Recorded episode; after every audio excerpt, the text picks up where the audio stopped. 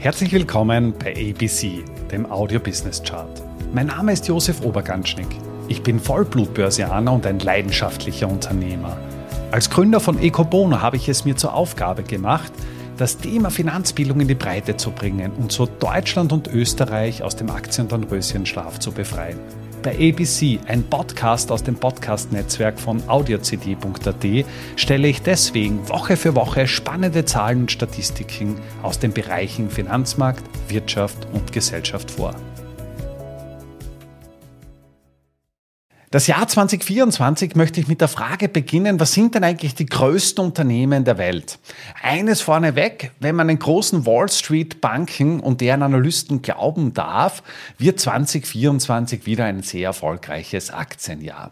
Über 70 Prozent der Analysten gehen davon aus, dass der S&P 500, die amerikanische Leitbörse schlechthin, auch im 2024er Jahr zulegen wird und dass die Technologieunternehmen rund um Apple, Amazon, Alphabet oder vielleicht auch Microsoft auch 2024 eine ganz entscheidende Rolle spielen werden.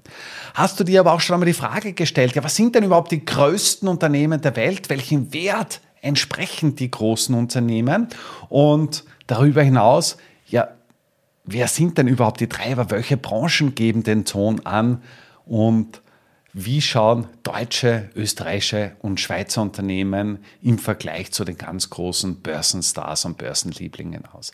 Eines vorneweg, alle Aktien, die an den Weltbörsen notieren, haben eine Marktkapitalisierung von ungefähr 106, 107 Billionen, hängt natürlich immer auch von der Tagesperformance ab und Klar ist auch, dass das, wenn man das in Relation zum Bruttoinlandsprodukt setzt, dass das ungefähr gegenwärtig ein Verhältnis von 1 zu 1 hat. Das heißt, der Marktwert aller börsennotierten Unternehmen der Welt entspricht in etwa dem Jahresweltbib.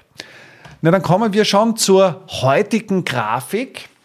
Und in der heutigen Grafik habe ich dir mal die ja, interessantesten und größten Unternehmen auch Marktkapitalisierung mitgebracht. Und in dieser Analyse, die ich mitgebracht habe, sind knapp 8000 Unternehmen, die eine Marktkapitalisierung oder einen Börsenwert von 96,4 Billionen US-Dollar entsprechen. Zur Erinnerung, das sind 96.400 Milliarden. Und wenn man sich das anschaut von den größten Unternehmen, hier sind einmal die Top 15 dargestellt. Wir haben einmal mit Apple, den absoluten Branchenprimus mit aktuell einen Marktwert von 2,8 Billionen. Wir haben dann auch mit Microsoft mit ja, 2,79. Das heißt, es ist ein Kopf-an-Kopf-Rennen zwischen diesen zwei Giganten, wo es an und für sich unter Anführungszeichen nur um ja, 70, 80 Milliarden geht. Wer ist das wertvollste Unternehmen der Welt? Und die zwei Giganten machen sich das gegenwärtig unter sich aus. Auf Platz drei folgt ein großer Tech äh, Energiekonzern mit Saudi Aramco. Der saudische Ölkonzern mit einer Marktkapitalisierung von 2,1 Billionen. Wir haben da noch Alphabet mit 1,8, Amazon mit 1,6, Nvidia, der große Börsenstar aus dem Jahr 2023 mit 1,3. Das heißt, in Summe haben wir sechs Unternehmen weltweit, die gegenwärtig mit mehr als einer Billion oder mehr als 1000 Milliarden bewertet sind. Facebook ist immer so eine Kante, hängt immer von der Marktperformance ab, also gegenwärtig mit 922 Milliarden. Wir haben Berkshire Hathaway, den großen ja, Konzern von, von der Börsenlegende, von der Investorenlegende Warren Buffett mit knapp 800 Millionen, Tesla von Elon Musk mit 750 und dann gibt es auf Platz 10 noch den Pharmakonzern Eli Lilly mit knapp 600 Milliarden. Und wenn man sich das anschaut, ist einmal eines ganz klar, in den Top, Top 10 finden sich ausgenommen von Saudi Aramco, dem saudischen Ölkonzern, lediglich US-Unternehmen. Und das ist ein ganz, ganz, ganz starker Tech-Fokus, der hier einfach äh, kursiert. Ausgenommen Energiekonzern Saudi Aramco, ausgenommen der Investmentkonzern Berkshire Hathaway von Warren Buffett und ausgenommen auch noch Eli Lilly, der Pharmakonzern. Äh, wenn man da weitergeht, spannend finde ich, dass der größte und wertvollste Finanzkonzern Visa ist. Also die Kreditkarte liegt auf Platz 11. Wir haben JP Morgan, was so sehr stark nach vorne gestürmt ist mit knapp 500 Milliarden auf Platz 14 und auf Platz 15 folgt der erste oder der größte europäische Konzern mit äh, Novo Nordisk. Novo Nordisk ist ja, knapp, oder etwas mehr als 100 Jahre alt. Im Vorjahr, im 2023er Jahr, wurde das 100-jährige Firmenjubiläum begeben.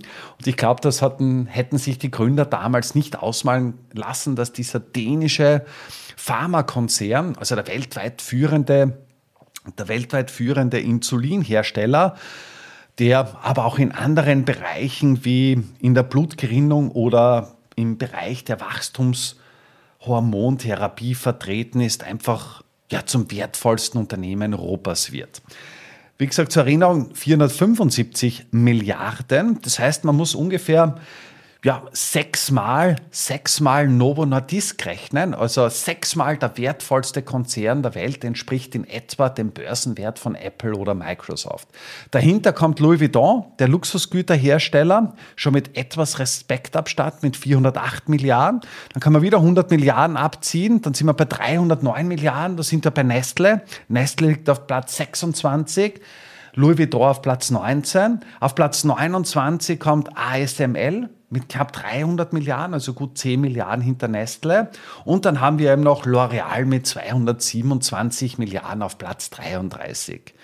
Wenn man auf die Dachregion schaut, dann haben wir hier zwei Schweizer Vertreter. Wir haben neben Nestle noch in den Top 100 Roche mit 234 Millionen und Milliarden und Novartis mit 208 Milliarden. Also in, in, Summe drei Schweizer Vertreter und dann kommen noch zwei Deutsche. Auf Platz 64 kommt SAP mit 181 Milliarden beziehungsweise auf Platz 88 Siemens mit 148 Milliarden. Stellt sich natürlich auch die Frage, wie stehen die österreichischen Unternehmen im Vergleich vom Börsenwert? Verbund mit 30 Milliarden Euro führt das Ranking an, vor der ersten Bank mit 15,5 beziehungsweise ÖMV mit 12,5. Wenn ich das jetzt einmal umrechne, kann ich sagen, ja, ungefähr, ungefähr zwei oder knapp 200 Mal die erste Bank ist der Börsenwert von Apple und Microsoft. Oder ich muss 100 Mal den Börsenwert von Verbund in die Waagschale legen, um einen der großen Giganten kaufen zu können. Du siehst schon hier ein sehr breites Spektrum. Die großen, schwergewichtigen Unternehmen geben den Ton an. Die großen, schwergewichtigen Unternehmen geben auch die Performance an. Die sind maßgebliche Performance-Treiber. Und das hat mittlerweile schon zu, zu leichten leichten Gewichtungskonzentrationen, um das vorsichtig zu formulieren, in diversen Indizes geführt. Das heißt, die großen Unternehmen sind selbst in einen MSCI World oder in sehr breit gestreuten Indizes sehr hoch gewichtet. Und hier stellt sich dann natürlich auch die Frage, ob die Reise weitergeht. Wie eingang erwähnt, die Analysten sind nach wie vor positiv. Wissen werden wir es natürlich erst Ende 2024, ob die Prognose dann wirklich aufgehen wird. Damit sind wir auch schon am Ende der aktuellen Folge angelangt. Bei ABC, dem Audio Business Chart, werden Bilder zu Worten. Stay tuned und abonniere diesen Kanal. Ich wünsche dir eine schöne Zeit. Bis zum nächsten Mal bei ABC, dem Audio Business Chart. Servus und Baba.